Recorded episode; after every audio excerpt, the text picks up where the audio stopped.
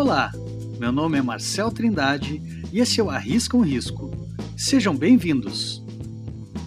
No episódio de hoje, eu vou fazer uma breve resenha sobre um texto da premiada ilustradora norte-americana Julie Edwards. Nesse texto, ela oferece 10 conselhos para atores de livros infantis levarem em conta ao procurarem um ilustrador.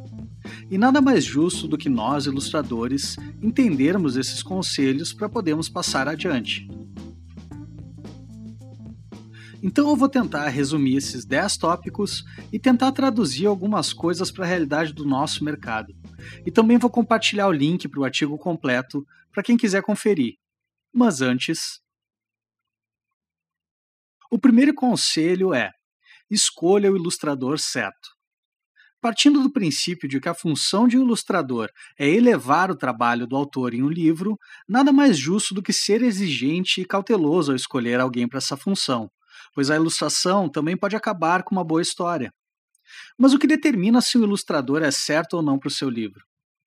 A autora aponta três pontos: estilo e qualidade, conexão e credibilidade e confiabilidade do ilustrador. Todo mundo consegue entender qualidade em um trabalho, mesmo que não consiga apontar exatamente o que funciona ou não. Ao procurar por estilo e qualidade, uma das dicas é se ater à consistência no trabalho do ilustrador. Se existe a dificuldade de enxergar o ilustrador naquele trabalho específico, é possível que seja pela falta de consistência. Nesse caso, é melhor continuar procurando até achar um artista que clique com o trabalho. O segundo fator é a conexão. E aqui o papo pode parecer meio holístico, mas existe um certo fator de atração a ser respeitado.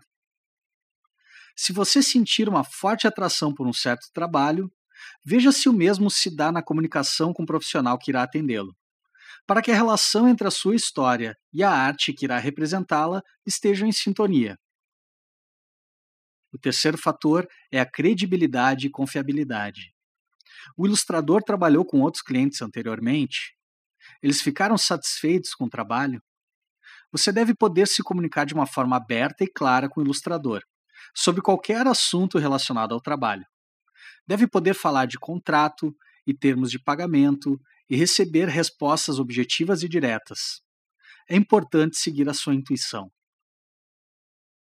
Os custos, aliás, são algo bem determinante nesse tipo de decisão, mas espera-se que não seja um fator que ingesse os resultados. Se você acredita que esse é o melhor ilustrador para o seu projeto, mas ele se encontra um pouco acima do seu orçamento, negocie ou economize e alcance o valor necessário.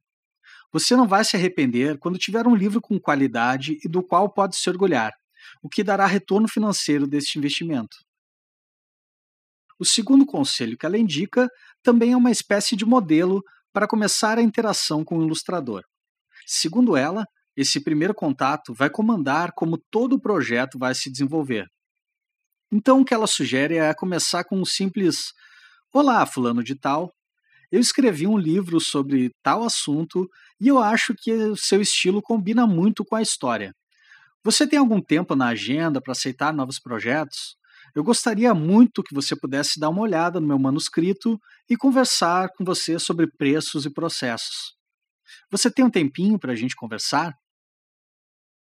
Esse tipo de interação ajuda a determinar se o ilustrador é seguro o suficiente para lhe passar uma estimativa de preço e a disposição de tempo dele. Se o ilustrador ficar enrolando para passar valores ou parecer querer negociar muito, corra. Procure alguém que saiba o quanto vale o próprio trabalho e conhece suas habilidades, para decidir se funciona para você ou não. O terceiro conselho é sobre expectativas e spec work. Eu já explico o que spec work significa, mas antes eu quero apontar algo aqui. Você, como cliente, quando começa a negociar com o ilustrador, pode se sentir tentado a perguntar: e se eu quiser uma ilustração teste antes da gente começar o projeto? Só para ver se é isso mesmo, antes de te contratar para o livro inteiro. Assim como a Julie, eu concordaria absolutamente com isso. Contudo, não espere que esse teste seja de graça. Ele com certeza sai mais barato do que contratar alguém e descobrir ao longo do caminho que não era a pessoa certa para o trabalho. Alguns ilustradores podem concordar e deduzir esse valor do teste do contrato final caso o trabalho feche. Então você não perde esse investimento inicial caso dê tudo certo para ambas as partes. Do contrário, o ilustrador não fica sem pagamento pelo tempo que despendeu ao produzir a peça teste.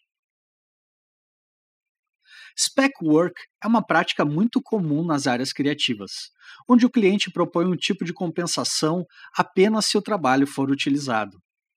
Algumas variações do spec work são o famoso faz de graça e eu te chamo para os próximos, ou aquele não tem grana, mas dá visibilidade. Spec work não é crime, mas na minha opinião deveria ser. Você não oferece ao supermercado a chance de ficar conhecido por te dar produtos de graça. Também não paga a imobiliária que administra o seu aluguel com divulgação. Um ilustrador está prestando um serviço e, assim como qualquer profissional, deve ser remunerado de acordo por isso. Mas isso é um assunto para outro episódio inteiro. E eu aproveito para me despedir por aqui hoje. Esse episódio é o primeiro de uma série de mais dois episódios, que serão lançados na sequência. Portanto, fiquem ligados e assinem o um podcast no seu serviço preferido. O Arrisca um Risco está no Spotify, Apple Podcasts, Google Podcasts e onde mais você procurar. Também quero aproveitar para avisar que você pode ajudar o Arrisca um Risco, sendo um apoiador. Basta acessar o anchor.fm barra Marcel Trindade e clicar no botão Supporter e ajudar com a quantidade que você achar mais adequada. Espero que você tenha gostado desse episódio.